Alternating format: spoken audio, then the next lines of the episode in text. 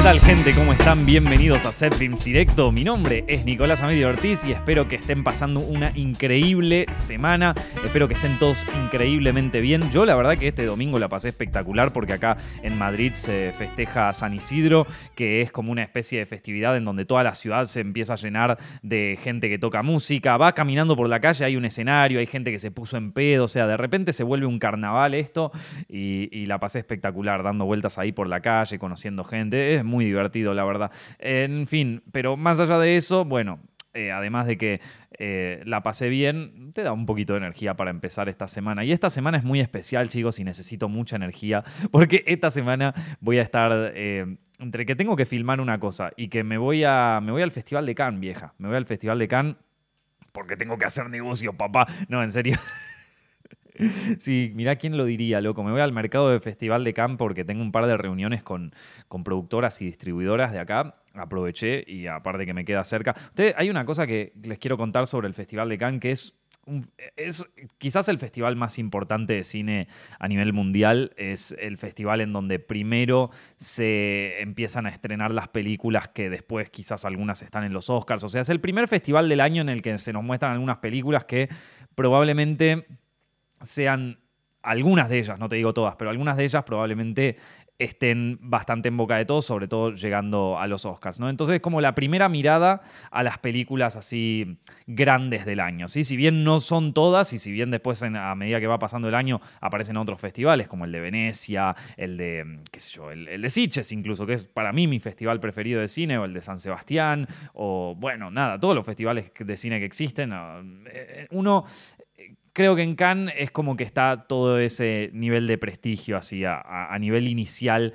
del mundo de festivales y también digamos como que es el festival de cine más conocido del mundo. Pero fuera de ese tema, el Festival de Cannes eh, es bastante hermético, por un lado, no es un festival muy popular, no es, que, no es un festival al que eh, se pueda acceder muy fácilmente. Incluso si vos llevas una acreditación, no es suficiente a veces para, para ver algunas películas y sobre todo para ir a las famosas galas o a las famosas alfombras rojas. ¿viste? Las alfombras rojas son extremadamente herméticas, muchas veces van directores famosos y todo, y entonces es como, digamos, eh, reservado exclusivamente para ciertos sectores de la prensa. Incluso si vos tenés una acreditación de prensa en el Festival de Cannes, eh, no, no tenés acceso a todos los lugares de prensa. Es, un festival medio, medio hermético en ese sentido y es medio aburrido, podríamos llegar a decir, eh, para aquel que, va a cubrirlo, si se quiere, ¿no?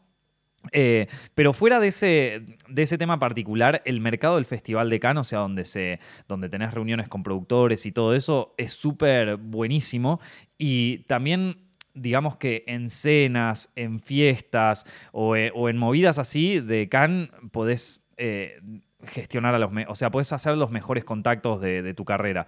Em, les digo por si a alguien en algún momento le interesa o por si alguna vez pasan con, con películas, es un buen, muy buen lugar para hacer contactos, pero claro, muchas de estas cosas se hacen eh, son como cosas sociales. Uno se, conoce con gente, va a fiestas, eh, te ves en algún cóctel de alguna película o de alguna distribuidora. Capaz que hay una distribuidora chiquita que arma una fiesta y entonces la, arma y vos te enterás y te invitan.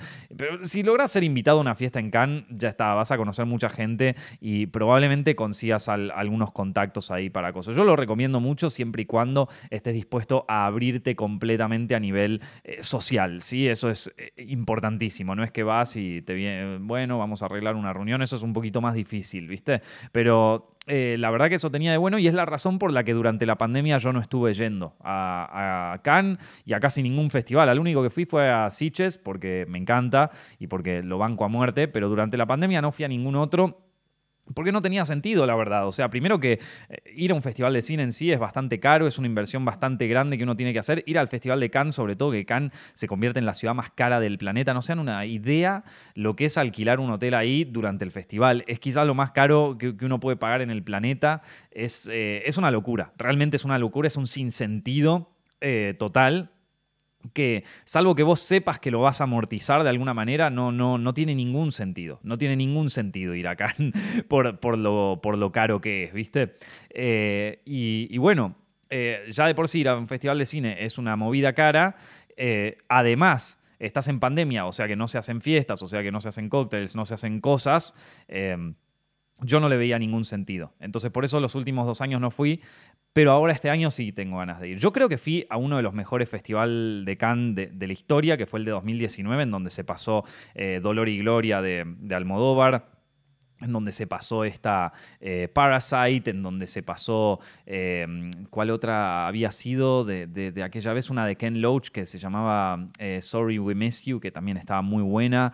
Once Upon a Time in Hollywood, creo que ya la mencioné, ¿no? Bueno, también se pasó Once Upon a Time. O sea, fue un festival de Cannes impresionante. También se pasó Lux Eterna de Gaspar Noé. o sea, no faltó nada en ese festival. Había una peli, también había una coreana que, había estrenado, no me acuerdo. Ese Festival de Cannes fue espectacular. Este, el, de este año, la verdad que a nivel películas y todo, eh, viene un poquito... no está bien, la verdad que mal no está. Em, tiene tres películas que yo, o sea, voy a tratar de verlas, sea como fue, sea como sea. Em, pero, pero fuera de eso, tampoco es que me, vuelve tan loco la, programación de este año. Una de ellas es eh, la que todos los amantes del terror y los amantes del cine de David Cronenberg venimos esperando, que se llama Crimes of the Future. Va a tener su estreno en el Festival de Cannes. Que, mm, a ver, David Cronenberg eh, es un director bastante es como bastante loca su filmografía, porque tiene como dos etapas él. Su etapa del body horror, que es medio de los años 80 por ahí, con The Fly, con Dead Ringers, con, bueno, con, un montón de películas así. Eh, y mm, eh, Videodrome, ¿no? ¿Se acuerdan? Uy, Videodrome, qué buena que es. Eh, y después tenemos su etapa más de crimen y de mafia, que es en, en los 2000, ¿viste? Las películas que hizo con, este, mm, con Vigo Mortensen. Y después, bueno, tiene una etapa medio rara en los 2010, en donde tampoco dirige tantas cosas. Pero bueno, esta nueva película, Crimes of the Future, por lo que muestra el tráiler, parecería volver un poco a la esencia original de David Cronenberg, que era su, su etapa de body horror, que es la etapa que, digamos, lo hizo más famoso, ¿no? Vi el tráiler de la película, el tráiler lo pueden encontrar en YouTube, es Crimes of the Future, Crímenes del Futuro de David Cronenberg. y la verdad que el tráiler, mira, yo no te voy a mentir, me esperaba un poquito otra cosa, la verdad.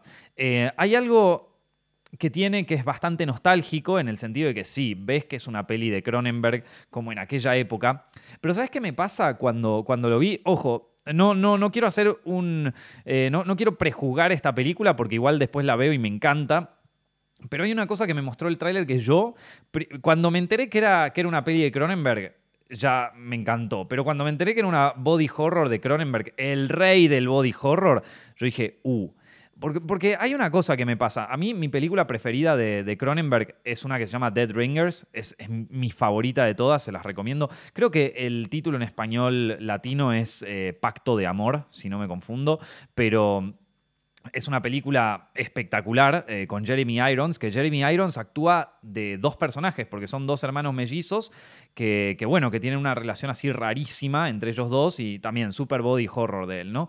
Pero cuando yo veía Dead Ringers, por ejemplo, yo me imaginaba, o sea, yo la veo, la película hoy, y primero que me encanta, o sea, la historia de, Dead Ringers es espectacular, lejos para mí es la mejor de él, pero bueno, entiendo, hay mucha gente que prefiere mil veces Crash, hay gente que prefiere mil veces The Fly, hay gente que prefiere mil veces The Videodrome, son todas películas espectaculares, la verdad. Mi favorita personalmente es Dead Ringers, pero bueno, cuando vos ves Dead Ringers, em, lo que a mí me pasa por lo menos es que veo esa película... Y me imagino lo que habrá sido verla en los 80, ¿no? Ver esos efectos especiales de gore, pero gore fuerte, ¿viste? O sea, ves verdadero desmembramiento horrible, turbio. Y yo me imagino que para lo. O sea, ves los efectos especiales y decís, bueno, sí, son efectos especiales de los años 80. Hoy quizás no, maneja, no se manejan esos estándares. Hoy quizás los efectos especiales, sobre todo de prótesis y cosas así, son un poco más realistas. Pero digo, en aquella época ver esto debió haber sido como, uh, boludo, esto es real. Debías ver lo que pasaba, o The Fly, por ejemplo. The Fly tiene uno de los mejores efectos especiales de la historia. Y yo creo, no sé, no sé porque no lo viví en los 80 ni tampoco vi The Fly en el cine en los 80, porque no, existía. En aquella época no era ni siquiera un plan yo, no era ni siquiera un accidente. Pero bueno, la cuestión es que. Eh, me imagino que en aquel momento la gente debe haber pensado, esto es real. O sea, estas prótesis son hiperrealistas, ¿no?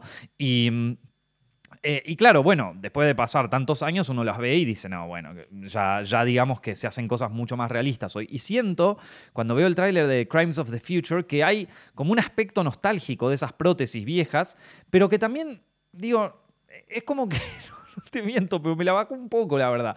Porque yo, eh, o sea, ahora lo veo y, digo, sí, bueno, son, son prótesis. O sea, son prótesis y te das cuenta de que son prótesis y tienen casi, casi, casi este aspecto medio, eh, medio caricaturesco en algún punto, ¿no? Vos ves Titán, por ejemplo, ¿no? Titán de, de Julia Ducournau, que, que salió el año pasado. Y el body horror de esa película es hiperrealista, hiperrealista. Y te, te, provoca, nada, te, provoca una, unas náuseas eh, horribles y la pasas muy mal en el cine y coso. Eh, y que, a ver, que yo no soy tan fanático de, que me provoque repulsión una película, ¿no? Digo, no la pasé nada bien viendo Titán de Julia Ducournau en el cine. La pasé horrible, de hecho, para, ser, sincero, la pasé muy, muy mal. Pero eh, me imaginaba que un David Cronenberg de body horror actual sería mucho más realista con sus prótesis y con sus cosas así de body horror. Y sin embargo, no. Se fue por un lugar eh, muy teatral, muy. Eh, muy donde se nota que son prótesis y, casi te diría como una especie de throwback a, lo que eran los efectos especiales de Sam Winston en los 80, ¿viste? Que no está mal así como idea estética, qué sé yo, claro, quién puede hacer lo que quiera. Eh, de hecho, seguramente va a estar buenísimo, o sea, seguramente va a estar buenísimo igual, pero yo la verdad que me esperaba que David Cronenberg haciendo body horror hoy se acercara más al extremismo francés que conocemos, tipo lo que hace Julia Ducournau o lo que hacía qué sé yo, Gaspar Noé con, eh, eh, eh, con, Irreversible o incluso con Enter the Void o, esta película High Tension o incluso Martyrs, ponele, que, que tienen un body horror que es totalmente extravagante y que quizás es un poquito que se va arriba, ¿no? Que nada que ver, pero que en algún punto eh, tiene, tiene, bastante realismo, ¿no? O sea, eh, uno se podría creer que es de verdad, ¿viste? Hay una escena en Martyrs que, mm, bueno, les voy a spoilear un poco la película, pero creo que, nada, Martyrs es una película del 2008, eh, súper turbia, súper oscura, y hay una escena en donde un personaje le, quitan toda la piel del cuerpo, y obviamente vos lo ves y sabes que es de mentira, el, o sea, pero está muy bien hecho el efecto, está muy bien hecho incluso para el 2008, y no te digo que te crees que es de verdad, porque obviamente no es de verdad, pero está bien logrado, está bien realista, y hay una búsqueda de cierto nivel de realismo, por más de que... Eh, es, una locura, o sea, es como el gore muy, muy, muy arriba.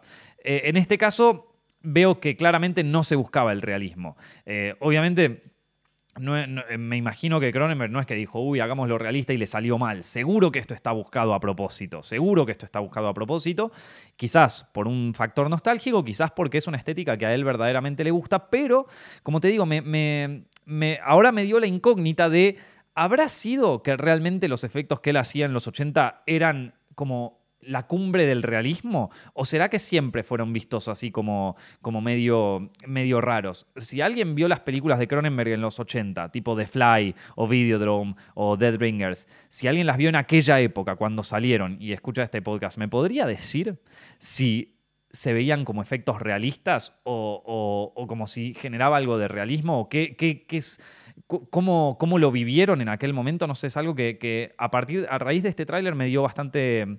Me generó bastantes dudas frente a una idea que yo tenía sobre este director. Bueno, después sale otra película que se llama Decision to Live de Park Chan-wook em, y que que, bueno, Park Chan-wook es un directorazo, a mí me encanta, es el director de Handmaiden, es el director también de la trilogía de la venganza, de Old Boy, muchos lo deben conocer por esa película, de Stoker, bueno, nada, es un genio, es un genio Park Chan-wook.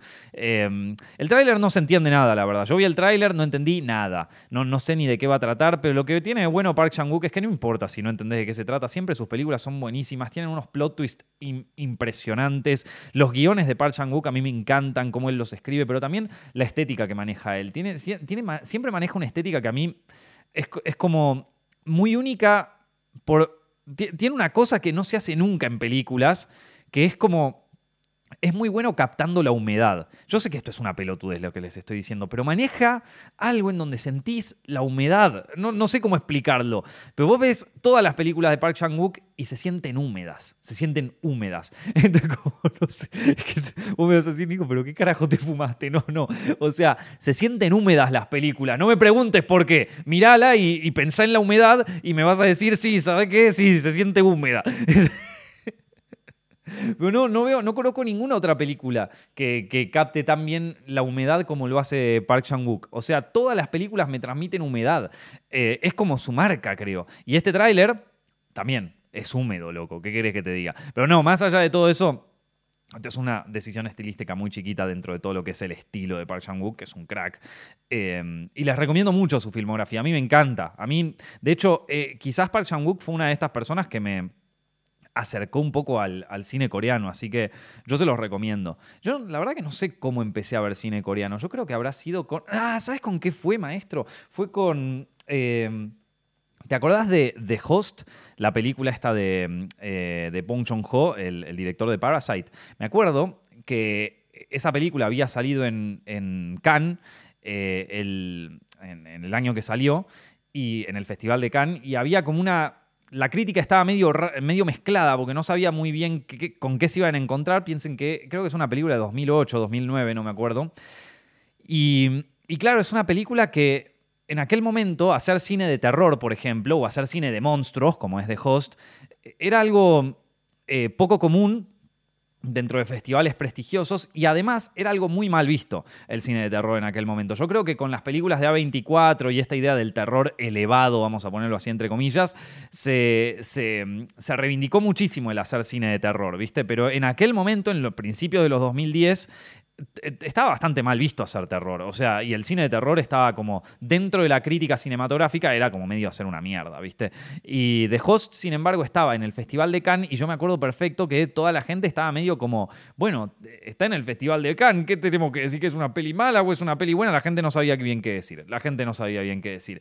Me acuerdo porque yo en ese momento estaba estudiando cine en la facultad y mis profesores no sabían bien qué pensar sobre eso, ¿viste? Como cuando, eh, o sea, no, no, estaban, estaban reprogramados a ver, a ver qué, hacemos, ¿viste? Y creo que fue con The Host, que vi The Host por, por eso justamente. Y The Host, la verdad, es que de todas las películas de Park de, perdón, de Bong Joon-ho tampoco, tampoco es la que más me gusta. Y de hecho me acuerdo que cuando la vi por primera vez es como que me gustó, pero tampoco me volvió loco. Lo que pasa es que después vi Memories of Murder y ahí ya está, Memories of Murder, amor. Y dije, si esto es el cine coreano, quiero ver más. Y, y, creo que a raíz de Memories of Murder empecé a buscar más policiales coreanos.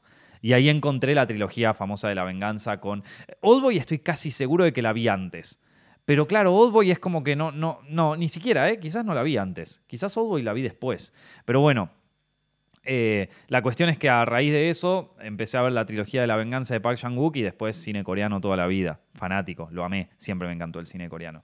Y, me alegra muchísimo de que haya crecido tanto en estos últimos años. Pero bueno, sale esta nueva de Park Chan-wook que vamos a ver si la, si la podemos ver.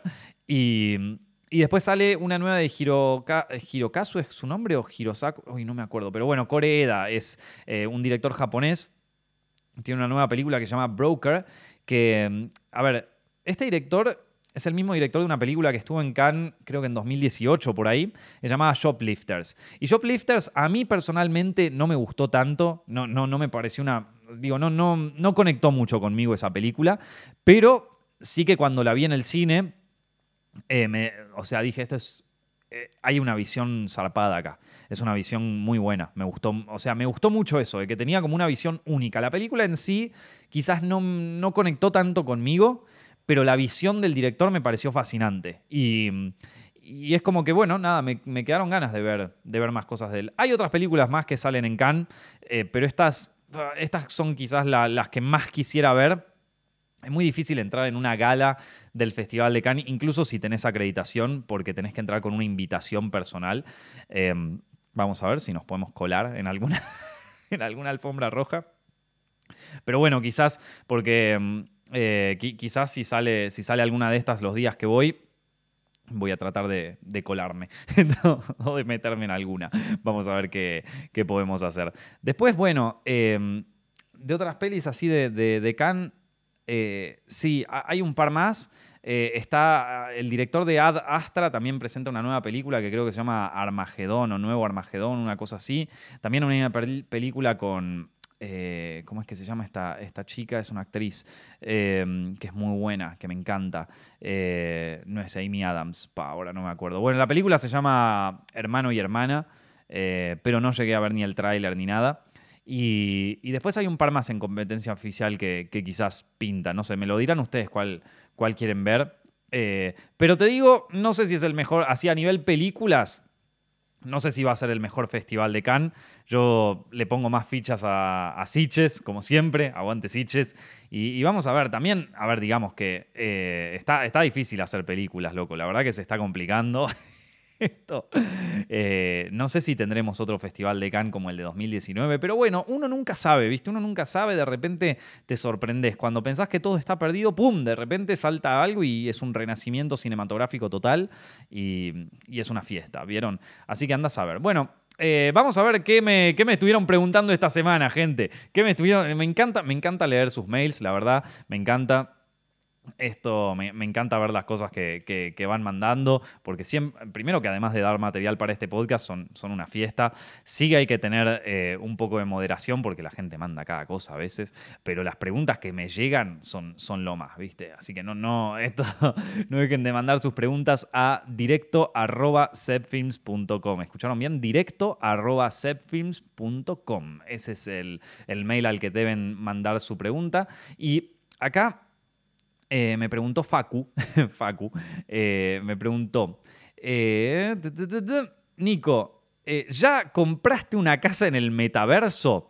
Y yo te voy a decir una cosa, Facu, la verdad es que para mí el metaverso, o, como la, idea de metaverso que se está planteando en los medios y, en, los grupos tecnológicos en general, me parece una estupidez total. Me parece una estupidez total, me parece una, una farsa enorme como una casa me parece una, casi te digo, a, nivel estafa total. ¿Por qué? Porque ya existen metaversos en el mundo. O sea, ya, ya eh, la, idea de, a ver, ¿cuál es la idea de un metaverso? Es la idea de que vos te clavas, eh, es la idea esta de Ready Player One, en donde te metes en, un mundo paralelo eh, que es virtual, en donde tenés tus amigos, tu gente, tus cosas, tu museo de NFTs, ¿viste? Es como eso, ¿viste? Ya existen un montón de lugares. O sea, primero que ya existe el VR chat, por ejemplo, que es eh, donde salen un montón de historias y movidas raras de, gente, nada, de gente que se mete ahí en el, en el coso de, realidad virtual y se mete en, distintos universos. Eso es un metaverso. Es un metaverso, no, no, no es el que hizo Facebook, pero es un metaverso. Em, incluso sin ponerte los anteojos de realidad virtual, ya hay varios metaversos. Por ejemplo, uno podría decir, uno podría dar argumentos de que el Fortnite, ¿sí? Que el Fortnite ya de por sí también es un metaverso, en el sentido de que hay una comunidad, hay gente que se mete ahí, hay casi un mercado de, skins y de cosas así. Yo no mucho del Fortnite no sé, pero bueno, Roblox. Roblox es un metaverso para niños. Una cosa totalmente turbia, pero lo es. O sea, donde los chicos se meten ahí, conocen gente, qué sé yo. Después, el GTA V es un metaverso, eh, un simulador de de cagarse a tiros y de todo, pero es un metaverso al final creado por Rockstar que, o sea, que, maneja una cantidad de guita impresionante en donde la gente se compra casas, se compra cosas, o sea, es, es un mundo paralelo en donde la gente tiene su vivienda, tiene sus cosas. Em, también, bueno, estaba el Second Life hace un millón de años, que ni siquiera sé si sigue existiendo, pero lo que yo digo es que, a ver, ya existe así y está creado por compañías privadas. La idea de que, por ejemplo, de que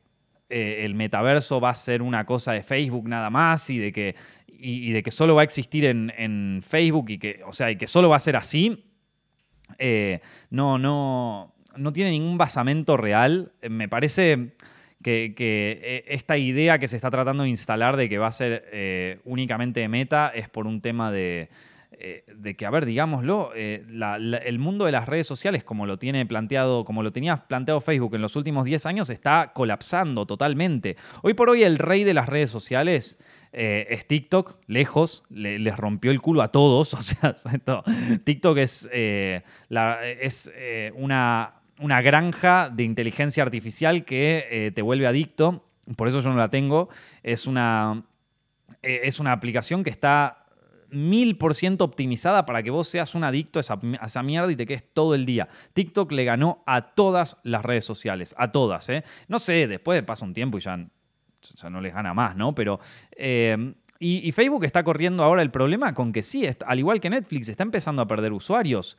Está empezando a perder usuarios en el, en su página principal, en Facebook, eh, está perdiendo usuarios en WhatsApp, está perdiendo usuarios en Instagram. Eh, eh, no, está bien. Digamos que el mundo de las redes sociales, como lo conocíamos, yo creo que está llegando a una especie de pseudo colapso o, quizás una reinvención, ¿no? Como que se está reinventando, eh, que, está rearmándose la idea de generar comunidades por Internet, ¿no? Ya no es lo mismo que era antes, ya eh, es lo que hablábamos la otra vez sobre descentralización, ya no es lo mismo ser una celebridad online hoy que lo era hace 10 años. El, esquema cambió radicalmente, radicalmente. Entonces, eh, y creo que plataformas como Facebook y todo no están preparadas para este cambio nuevo que se, está, que se está gestando. No están preparadas, estaban preparadas para un modelo anterior, un modelo que era succionar toda la información posible de sus usuarios para generarles publicidad. Y ese sistema, bueno, estará funcionando y funcionará un tiempo más y quizás siga funcionando un tiempo, ¿eh? no, no, digo que se termine, pero está, está pasando por una crisis. Está pasando una crisis en donde Facebook yo creo que es una, es una empresa que, que es que, lo va a vivir fuerte, ¿viste? O sea, ya, eh, porque Facebook no controla ningún hardware. O sea, el único hardware que controla es eh, el Oculus, el Oculus Rift. Entonces, claro, se van a tirar a, eh, a, hacer cosas, productos para ese, para, para ese dispositivo, ¿viste? Pero ya de por sí tenemos un problema de que el Oculus Rift, primero, si alguna vez lo usaron, saben que tiene ciertas limitaciones de calidad. O sea, vos ves los videos que hacía el metaverso y, no, no, son eso, no tiene esa calidad un, sistema de realidad virtual. Y, y, también tiene muchas cosas, te mareás mirándolo, tiene, tiene todavía cosas que, que, hacen que la experiencia no sea la más placentera del mundo. Sí, sí es verdad que cada vez más gente lo está adoptando, cada vez más gente se lo está comprando y que cada vez mejora, irá mejorando la tecnología. Pero Facebook no va a ser el dueño de, un metaverso. y, no va a ser el dueño... Y, la gente está creando como algunos metaversos que son básicamente un videojuego de mentira, que es malísimo, además. Eh, y no sé, yo creo que la gente tiene una idea errónea de lo que de, hacia dónde va. Yo creo que sí, que, cada vez va a haber como más mundos digitales en donde uno se puede meter y todo. Pero la idea de que va a haber un solo metaverso y que todo eso va a confluir en un mismo lugar, eh, es, totalmente descabellado. O sea, sí es posible que vos tengas un metaverso en donde tengas todas tus cosas del Fortnite y todo lo que compraste ahí, pero ese es el mundo de Epic Games. Y después tenés el mundo del Rockstar, donde vas a tener tu metaverso, o donde ya incluso lo tenés, tu metaverso de, del GTA V con todas las cosas que tenés, y después el GTA VI, y andás a ver vos cómo sigue la historia. Pero el de Fortnite y el de Coso no, no, se van a, no se van a mezclar. E incluso quizás algunos sí se mezclen pero, pero a ver, que son, son todas plataformas distintas. Esta idea de que va a haber un solo metaverso en el que te podés comprar eh, casas, eh, te podés comprar una casa en la playa del metaverso y, que, y, que podés vivir al lado de Snoop Dogg, o sea, eh, cualquiera. Primero tiene que haber una adopción masiva, que esto es la parte donde nada. Es, lo mismo que las criptomonedas. Primero tiene que haber una adopción, una, una utilidad. O sea, tiene, que tener una utilidad y tiene que ser divertido. A la gente le tiene que copar, se tienen que meter por ganas. No es tipo, bueno, eh, consigamos un montón de usuarios y consigamos un montón de guita y después vemos qué pasa. Esas cosas se terminan, se terminan cayendo a la mierda.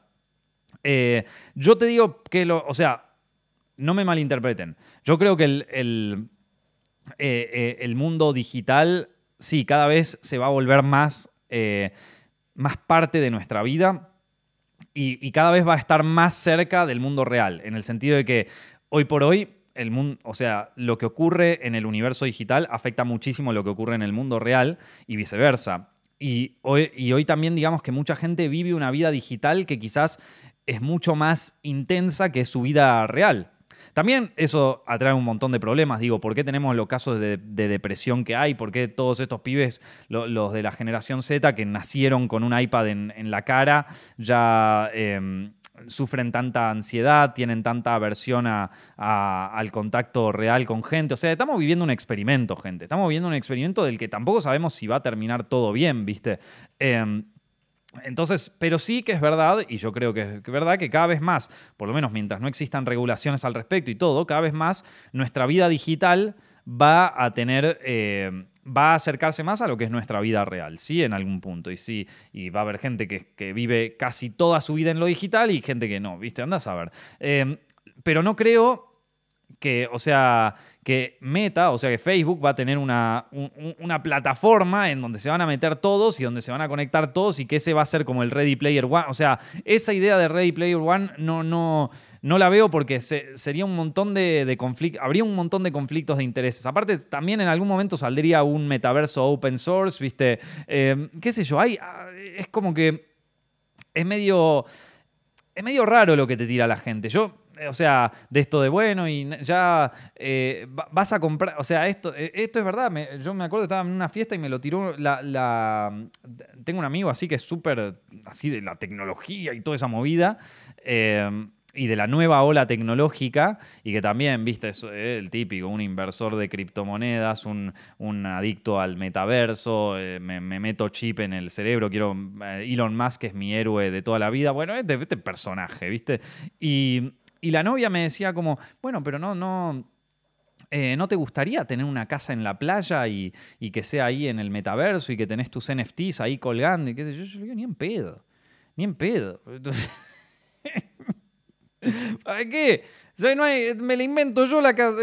o sea, de todas maneras, o sea, lo entiendo, entiendo que sí, qué sé yo, por ejemplo, eh, yo he comprado cosas en videojuegos, pero es eso, es un videojuego, no es que va a haber un, no, no, la veo complicada, amigo. ¿Qué querés que te diga? La veo complicada a nivel logístico todavía. No hay una app que sea el metaverso. Hay muchas. Y va a haber muchas así, y cada quien entrará a la que quiera, así como hay muchas apps de redes sociales. Y, eso probablemente sí. Y la gente seguramente compre eso. Pero no, va a haber una que es la única y que acá va a meter todo y se va a ir todo, ¿viste? Y, mucho menos verlo desde un lado de, inversión, o sea, de como, bueno, quiero invertir en, en, ¿cómo se llama esto? En bienes raíces del metaverso. Banca, amigo. Yo creo que, eh, yo, creo que va a haber una, un cambio tecnológico así muy fuerte, pero me parece que los que le están buscando la vuelta en este momento, que los que están tipo, hay que comprar casas en el metaverso y eso, la, están pifiando, la están pifiando. Y es más, es más, voy a, ir, voy a ir un poquito más para allá y lo voy a pensar desde un, desde un lado psicológico, ¿sí? Eh, en los 2010, eh, en los 2010 los millennials, yo, por ejemplo, eh, está, el, mundo del Internet, la, web actual como se la conoce, el mundo de las redes sociales, esto de tener eh, canales en YouTube, canal en Twitter, todo eso recién estaba empezando, recién estaba empezando ese universo.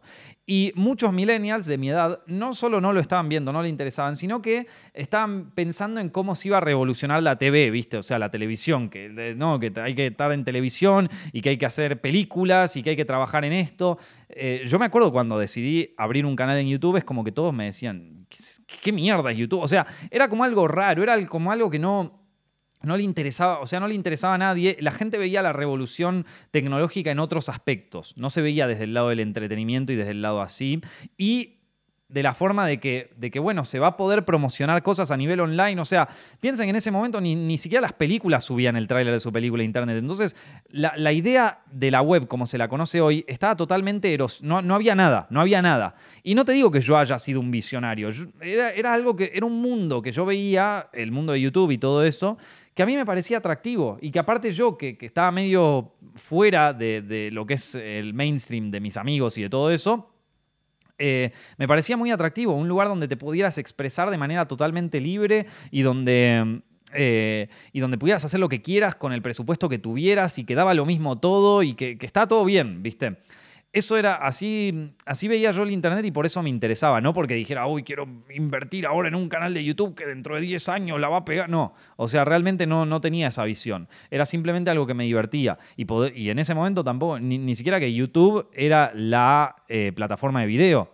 Entonces, eh, claro, eh, muchos, los que nos metimos en esa ola, vivimos una época de oro de, la web 2.0 o de la web con redes sociales y todo eso, realmente vivimos una época de oro. Entonces, imagínense que yo vi el nacimiento, el nacimiento de Google Docs, o sea, de, los docs de Google, del Google Drive y eh, de Dropbox y de todas estas cosas. Hay una serie que se llama Silicon Valley, donde medio que le hacen parodia a todo esto, cómo fue, cómo fue creciendo en, en su momento.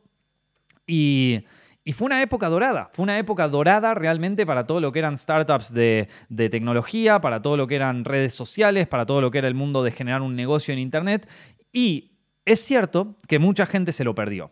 que mucha gente se lo perdió y que mucha gente eh, veía este, veía cómo iba creciendo esto, pero decían, ah, bueno, es una moda en el momento, qué sé yo, se va a terminar. Yo, yo le sigo apostando a, lo, a, la TV, cosas y qué sé yo. Y bueno, nada, eh, se perdieron la ola, se perdieron la ola porque ahora, hoy por hoy, todo el universo, todo el universo eh, tiene una página en TikTok, tiene su página web, o sea, todos, todo el mundo. Si vos tenés un negocio eh, de, cualquier, de cualquier índole y no lo promocionás en Internet, eh, es como ya estás afuera, ¿entendés? O sea, hoy por hoy todo el universo lo tiene. Entonces ya digamos que aquellos millennials que tuvieron esa ventana, esa época dorada en donde eh, para muchos fue una mina de oro que se encontraron, todos esos millennials que se lo perdieron, dicen, pa, loco, me lo perdí. Y sobre todo los millennials con guita. Estoy pa, loco, ¿Cómo, ¿cómo yo me lo perdí? Yo que tengo acceso a todo, me lo perdí. Este pelotudo, este imbécil, pobre le, pudo sacar rédito. ¿Por qué? ¿Por qué él y yo no? Esto, y, y, son, y me parece que son ellos los que, los que ahora te están metiendo la idea del metaverso, pero la están pifiando otra vez.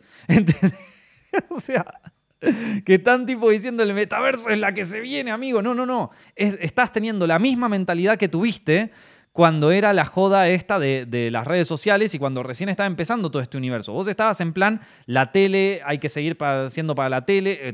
Vos tenés una mentalidad ahora de que el metaverso, Facebook, los NFTs, toda esa cosa, no va a ser eso, jefe. No, o sea, es muy probable que avance para un lado de cosas, pero va a ser otra cosa totalmente distinta de la que no se espera nadie.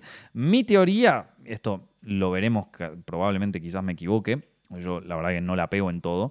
Eh, de hecho no la pego en nada, pero mi teoría es que el Internet como se lo conoce hoy avanza hacia mucha más descentralización. Ya lo podemos ver incluso en, las, eh, las apps de redes sociales centralizadas, que hay, eh, hay gente en Internet que es súper conocida, pero que a la vez no la conoce nadie. Entonces esto es descentralización total del entretenimiento y también de las visitas y también de todo. Toda la idea de de, que, de que tenemos un entretenimiento centralizado ya no existe más. yo veo cosas en internet que ninguno de ustedes ven y, ustedes ven cosas que yo no voy a ver nunca en la vida, pero las dos cosas tienen millones y millones de visitas. Y eh, entonces ya está ultra atomizado todo esto. Entonces, a mí me parece que todo gira en torno a cada vez más descentralización. Eh, yo personalmente, por ejemplo, a mí me parece que todo el mundo de redes sociales se va a parecer cada vez más a, lo que es Discord hoy o, cosas más parecidas así y que, el, y que en algún punto... Eh, ya no hay, no, hay que pensar tanto el mundo de una forma centralizada, o sea, de una forma en donde, bueno, me voy a hacer conocido o voy a comprar esto, que es lo que se viene, sino que se van a venir un montón de cosas. Eh, por ejemplo, no sé, quiero comprar eh, bienes raíces en el metaverso. Sí, amigo, pero va a haber como 200 metaversos y no puedes meter toda la guita en, en uno, ¿no? Hay que concentrarse en uno, que te guste, que vos estés y y meterte ahí de lleno. Y meterte ahí de lleno y dentro de ese nicho eh, creo que, sí se puede generar algo. No lo sé, no lo sé. Estoy, estoy como medio divagando igual, eh, perdónenme. Em, pero realmente yo creo que, que, la idea del metaverso, como se le está planteando hoy en los medios tradicionales, bueno, en los medios de comunicación, es una es una idea que creo que es, eh, viene en parte de, de, millennials que se perdieron la ola de, las redes sociales y que ahora quieren, quieren inventarse una nueva ola. Pero esa ola no te la vas a poder inventar vos, la, van a inventar otros pibes nuevos que entran y, que, y que van a hacer otras cosas. Em, ya el mundo cambió muy radicalmente, ya no importa, ya el, el universo digital es absolutamente distinto todo. Yo el otro día estaba viendo un, video de un tipo que le hacen con inteligencia artificial, es como que imitan la voz. Entonces yo ya, ponele, estoy hablando acá, pero puedo no ser yo en algún momento. Puedo ser un programa de inteligencia artificial que ya haga contenido que sea mío, ponele, pero que en realidad es una inteligencia artificial que consumió todos los videos que yo hice y los repite y los regurgita y los cosos. Y esto que estás viendo ahora, esto que estás escuchando ahora, quizás ni siquiera soy yo. Em, entonces hay, hay no sé para dónde va a ir la cosa. No sé para dónde va a ir. Me parece súper interesante.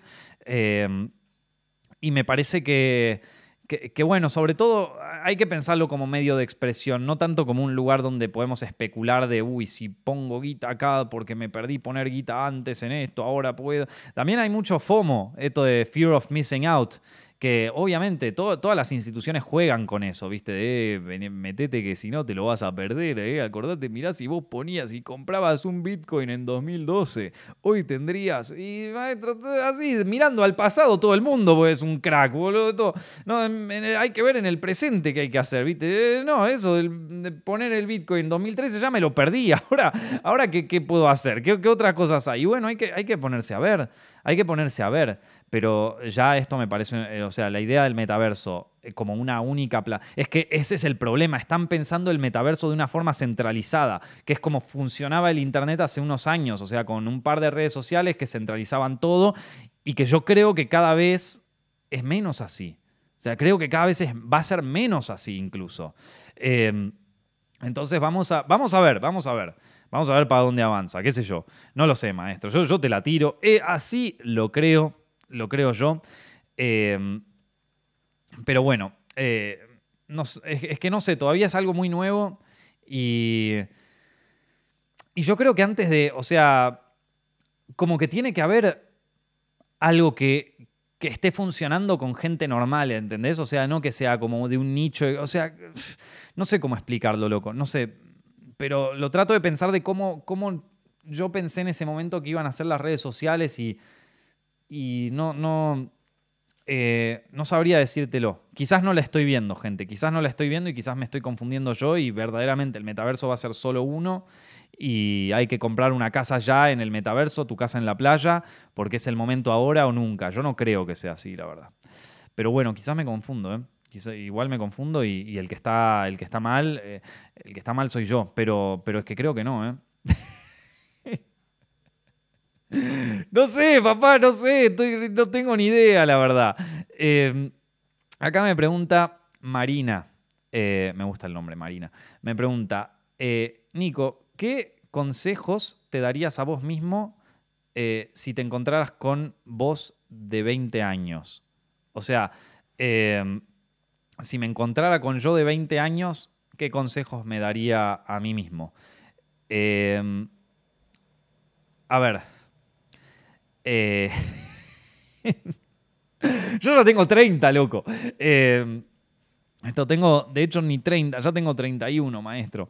Eh, a ver, cuando, tenemos, cuando tenés 20, estás pasando por, una, por un momento de muchas dudas, de, muchos problemas existenciales, en donde tenés todo el potencial, pero a la vez no tenés nada es, un momento muy difícil de transitar, de muchísima, muchísima, muchísima ansiedad.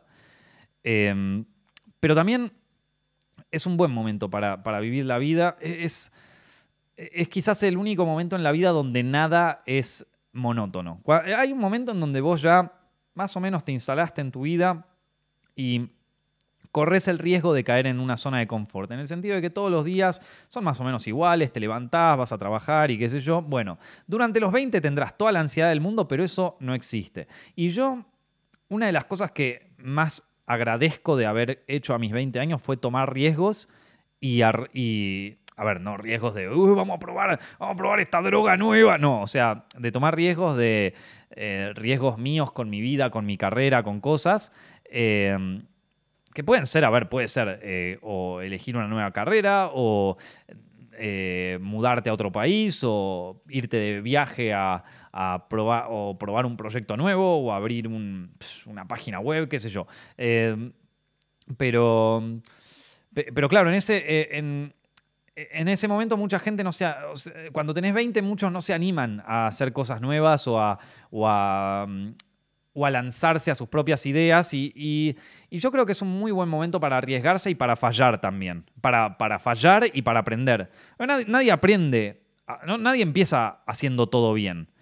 Eh, y, pero, pero claro, fallar en ese, en ese momento de nuestra vida, no sé por qué, no realmente no sé por qué, pero en ese momento de nuestra vida fallar nos da mucho miedo. A los 20 fallar nos da, nos da pavor. O sea, ¿qué van a pensar de mí? Que voy a hacer un desastre, que qué sé yo. Es el mejor momento de tu vida para fallar. Es el mejor momento porque todavía sos puro potencial, todavía la podés cagar y está todo bien y no pasa nada. A ver, que cualquier momento de tu vida la puedes cagar. Yo hoy puedo perder absolutamente todo y reconstruirme. Y, bueno, en, todo momento de tu vida vos la puedes cagar y podés volver a empezar. Uno puede redimirse nuevamente. Em, yo creo que, que los 20 es un momento para probar nuevas cosas y para fallar y para confundirse y para encontrar un poco eh, el camino de, tu vida, de lo que vos quieras. Eh, si yo me tuviera que decir algo de aquel momento, eh, uno de los consejos que me daría es no compararme con otras personas. Creo que eso es una de las cosas peores que te puede pasar. Hoy en día está más difícil todavía porque por, por, el tema de las redes sociales uno tiende a compararse con otros, lo ve a otro en redes sociales y dice, este tiene mejor vida que yo. La realidad es que no, no tiene mejor vida que vos. Mi, vida es bastante aburrida, la verdad. O sea, en general, digo, yo capaz lo que muestro en redes sociales es estoy de viaje, estoy de joda, estoy de esto, pero la, realidad es que la mayor parte de mis días yo me levanto a la mañana, me pongo a escribir video, me pongo a escribir lo coso de cine, esto, el otro. Eh, cobro lo, que cobro, pago las cuentas y es, eso sería el 80% de mi vida, el otro 10% son algunas jodas que hago y el otro 10% es los pequeños fragmentos así súper divertidos que son esas cosas las que posteo. Pero nadie tiene una vida espectacular, nadie tiene una vida perfecta y el que te muestra una vida perfecta, digo, si te pones... In... Mira el quilombo que está pasando con Johnny Depp y Amber Heard ahora, ¿viste? Que vos decís, oh, son famosos, deben pasarla re bien. Mira este, lo linda que es la Amber Heard que está con Johnny Depp, el tipo más guapo de Hollywood. un quilombo, un quilombo. Nadie tiene la vida más perfecta del mundo todos tienen quilombos, todos tienen problemas, esto, eh, ningún ser humano es perfecto, todos tenemos cosas de las que nos arrepentimos. Eh, compararnos con, otros es una cosa que nos termina, nos termina ah, destruyendo. Y, yo me acuerdo que era algo que me pasaba mucho a los 20, yo digo, al haber crecido eh, en una carrera en donde no tenía ningún contacto, por ejemplo, para, para empezar, siempre me acuerdo que decía, ah, este, este puede porque tiene contactos en la industria, este porque el papá lo ayudó, que qué sé yo, es una pelotudez. Eh, es, una pelotudez, es verdad, hay algunos que tienen un par de ventajas y qué sé yo, pero ¿qué tiene que ver? ¿Viste? Cada uno puede hacer sus movidas. Em, y también mucho, digo, compararte con otros habla también bastante de uno mismo, ¿viste?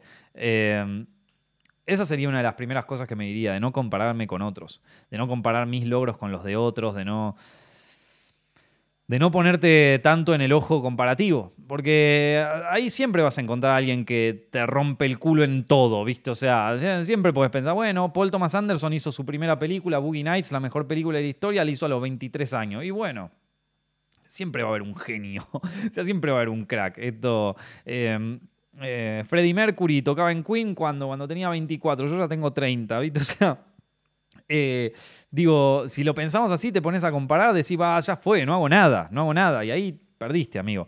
Esto, sin embargo, hay mucha gente que empezó tarde, o sea, que empezó mucho más adelante su carrera o que la pegó mucho más tarde. Las cosas llevan tiempo también. Hay gente que la pegó mucho cuando, cuando era muy chico y que después desapareció del mapa. Eh, hay gente también que no sé, o sea, como que hay de todo, ¿viste? No, e, es, es difícil no compararse con otros, es difícil no compararse con tus pares, pero si yo me recomendaría algo a los 20 es no pensar mi vida comparándome con los demás. O sea, hacer mi camino, hacerlo tranqui, eh, porque, porque, bueno, porque es así realmente, todos tenemos dificultades en, en Coso. Hay, una, hay un dicho que a mí me gusta mucho, no me acuerdo bien quién lo dijo, eh, creo que lo dijo un rapero, ni idea, pero bueno, la cuestión es que es un dicho que también me recomendaría de aquel momento, eh, que para mí es clave, que es, quien no necesita nada atrae todo. Ese para mí es un dicho espectacular. No sé quién lo dijo, creo que lo dijo alguien que cancelaron hace poco, así que tampoco sé si es... Pero no, importa, no pensemos en eso, pensemos en el dicho en sí, ¿viste? Eh, que quien no necesita nada trae todo. Esto, quiere, esto habla un poco sobre la gente que es muy. Eh, que está muy desesperada. Y esto se puede aplicar absolutamente a todo, no solamente a tu trabajo, sino también a. qué sé yo, a formar vínculos, ¿no? A salir, en mi caso, a salir con chicas, por ejemplo. ¿Viste? Si vos eh, queda, o sea, si vos demostrás que estás como muy desesperado y todo, no, no, no, le, no lo vas a parecer atractivo a nadie. Si, si, vos, por el contrario, te mostrás como que realmente como que estás chill, que no necesitas nada, vas a terminar atrayendo cosas. Em, Y es fácil decir, bueno, eh, pero ¿cómo hago para no necesitar nada? Si necesito la guita para pagar el alquiler, la guita para esto, esto, necesito salir con una mina que nadie quiere salir conmigo, o sea, ¿cómo hago eh, para no necesitar nada? Y la realidad es que, eh, digo, no, es un tema de, de qué sea lo que necesites o no, sino más bien es un tema de cómo te planteas vos frente al mundo.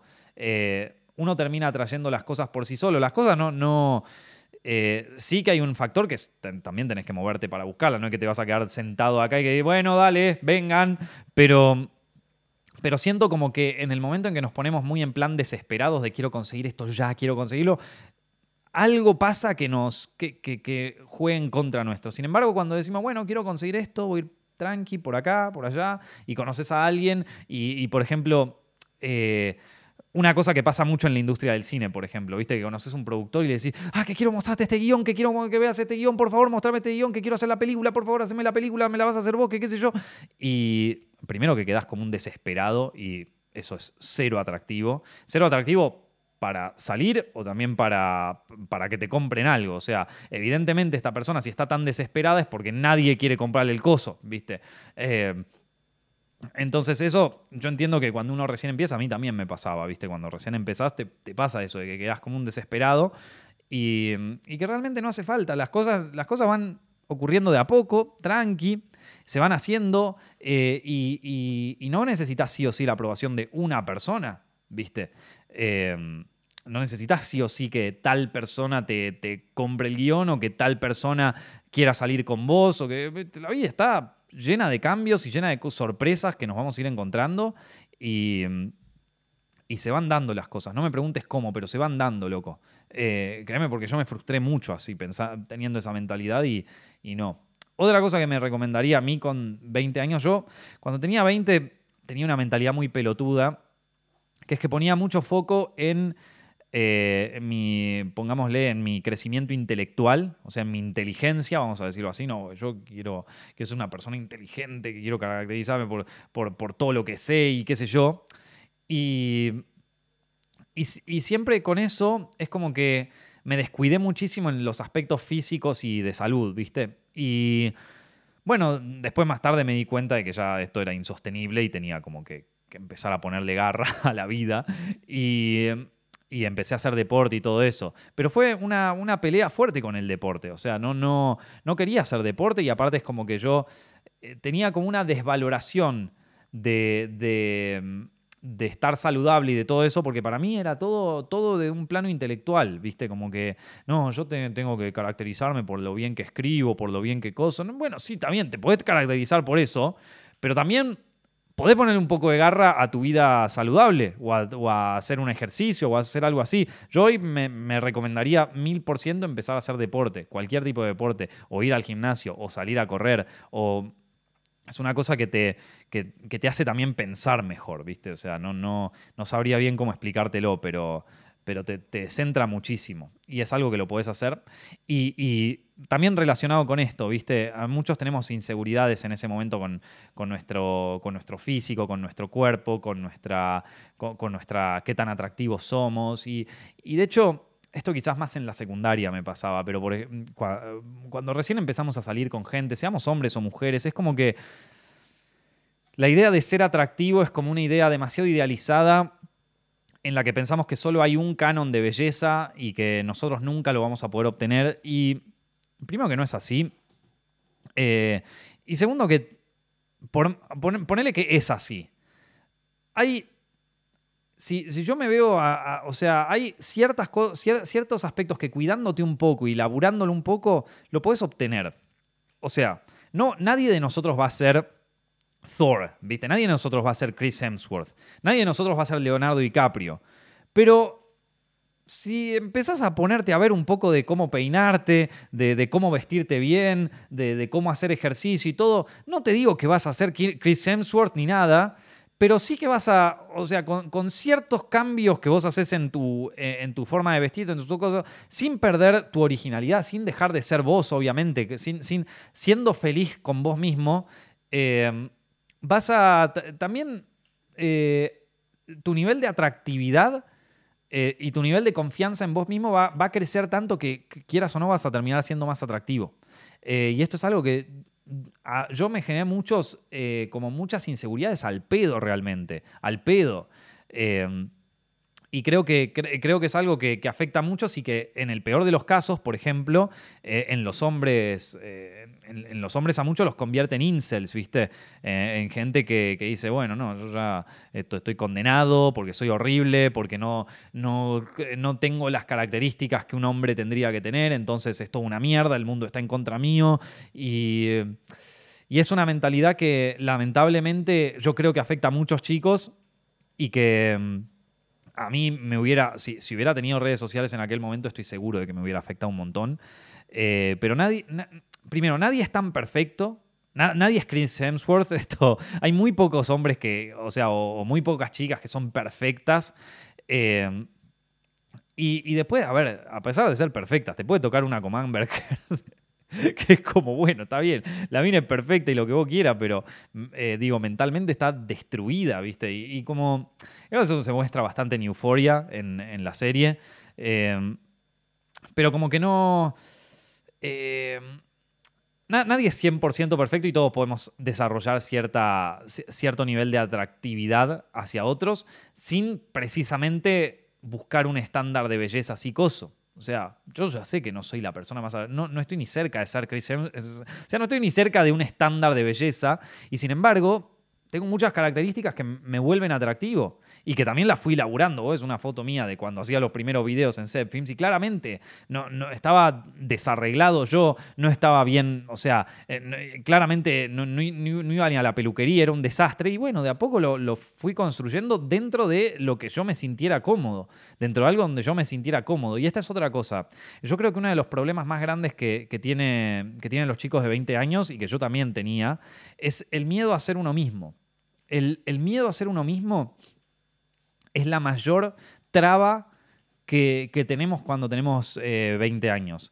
¿Por qué? ¿Qué pensamos hoy? Pero ¿y si, y si digo lo que pienso, la gente va a pensar mal de mí, y si, y si coso y yo, y, y, nunca más que ahora, porque ahora también, además, eh, vos decís una cosa mal y, te cancelan todo el mundo para, para, un lado o para el otro, da lo mismo, ¿eh? O sea, no es eh, solamente, o sea, digo, es como que está prohibido equivocarse, ¿viste? Y y la realidad es que eh, siendo uno mismo, con errores y aciertos, ¿viste? O sea, yo la verdad que tengo mil errores, ¿viste? Mil cagadas y mil cosas de las que me arrepiento. Eh, y mil cosas que creo que podría haber hecho mejor. Pero, pero ser uno mismo es como que se abre la puerta. Se abre la puerta a. Le vas, o sea, le caes bien. Le, le caes bien a todo el mundo porque la gente se da cuenta de que sos genuino de que sos una persona real, de que está hablando con una persona real. Si vos sos eh, como una parte de la masa, ¿no? Lo que en internet dicen el, el NPC, ¿viste? Que un día, eh, eh, un día soy de, izquierda porque, porque ahora todos mis amigos son de izquierda y porque si no soy de izquierda me, van a odiar todos y al otro día soy de derecha porque ahora de repente cambió el péndulo de lugar y, de repente ahora todo el mundo piensa que esta es la mejor película y ahora todo el mundo dice que es la peor y ahora esto, esto es lo que está bien y entonces yo voy a decir que está bien porque si no, no vaya a ser que me, me puteen y, y si pienso que está mal entonces no vaya a ser que todo el mundo me putee. Y es como, bueno, sí, a ver, vas a terminar siendo una. Vas a terminar teniendo una vida bastante eh, monótona y, nunca te vas a poder expresar con vos mismo. Y yo creo que cuando uno se expresa con uno mismo, la gente se da cuenta. O sea, la, gente se da cuenta de que. Eh, de que está siendo real. Incluso si te confundís, ¿viste? O sea, incluso si decís algo que no, que, no termina resonando con todo el mundo, pero por lo menos siento, siento como que es más atractivo, no lo sé, no sé cómo decirlo, ¿viste? Em, la mayoría de las cosas que estoy contando acá tienen que ver con inseguridades personales y creo que es un momento, los 20, en donde tenemos muchas inseguridades personales.